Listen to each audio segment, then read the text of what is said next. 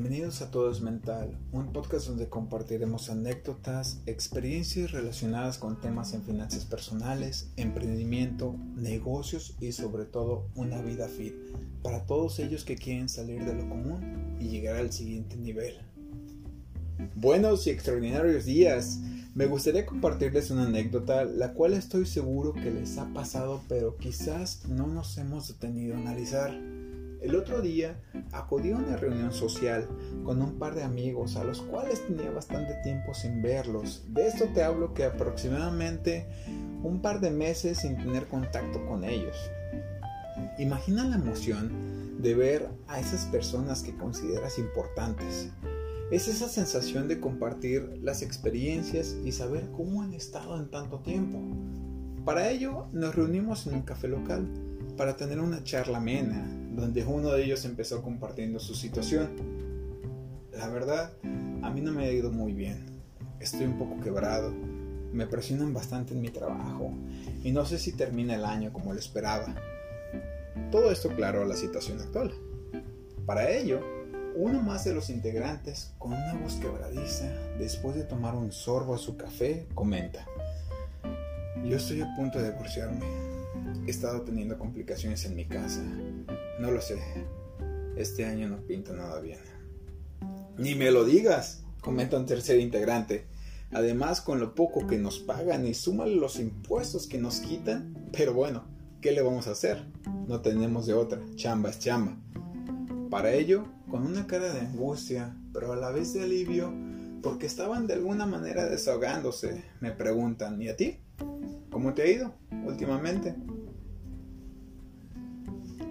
Sin sonar presuncioso, les dije, gracias a Dios me ha ido bastante bien. No me puedo quejar, considero que ha sido una etapa de aprendizaje, de mucho crecimiento. Mi familia está increíble, a pesar de haber sido afectados por el virus, salimos adelante y nos encontramos estables. Claro, he tenido altibajos, pero esos mismos altibajos me han llevado a tener un mayor crecimiento, a descubrir habilidades que desconocía, a tener una presión y esa sensación de tener que dar todo de mí para salir adelante. Ha sido un año increíble. Las últimas palabras de ello después de compartirles mi situación fue, qué bien por ti, me alegro mucho. Posterior a ello, continuamos conversando en general de situaciones embarazosas, ya sabes, chuscas, un poco de comedia y claro, recuerdos. Lo que me llegó a preguntarles, si pudieran volver a esa época dorada, a la mejor etapa de su vida, ¿cuál sería? Uno de ellos, sin pensarlo, me dijo, no, mira, cuando estaba en la primaria, solo me dedicaba a estudiar, terminando mis labores escolares, llegaba a mi casa, comía con mis papás, me ponía a ver mis programas favoritos sin tener que preocuparme de nada. No tenía estrés ni me preocupaba por nada en la vida. Otro me dijo, yo creo que en la universidad, porque era estudiante, me la llevaba súper relajado, chill, saliendo con los amigos. Para la semana traía como 100, 200 pesos en la bolsa. ¿Y qué más da? La vida seguía. No tenía ese banco detrás de mí. ¿Y qué pensar de ese trabajo esclavizante? La verdad la vida era otra uno que otro coincidió con la opinión de los demás. Entonces les dije, ¿y por qué no la hora? Este preciso momento que estamos viviendo, este debería de ser la mejor etapa de su vida, porque sin todos los obstáculos del pasado, no serían la persona que son ahora, siendo una mejor versión de sí mismos.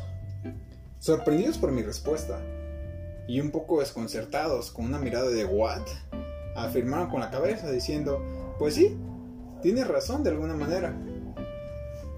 Terminando la reunión, y cada quien, ya sabes, partió a su hogar, para el paso de los días, siendo exactamente una semana, me comuniqué con uno de ellos, preguntando cuándo sería la siguiente reunión, donde me comentó que ya se habían reunido, pero como asumían que estaba muy ocupado en mis proyectos no querían molestar, solo sonreí y les comenté que no había ningún problema, que esperaba que su tarde hubiese sido de lo más agradable.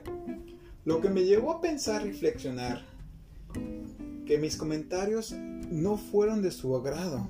El hecho de ver de una forma diferente las cosas no me hacía especial, solo me ponía en una frecuencia diferente, donde nuestras conversaciones no coincidían, haciendo momentos incómodos para ellos.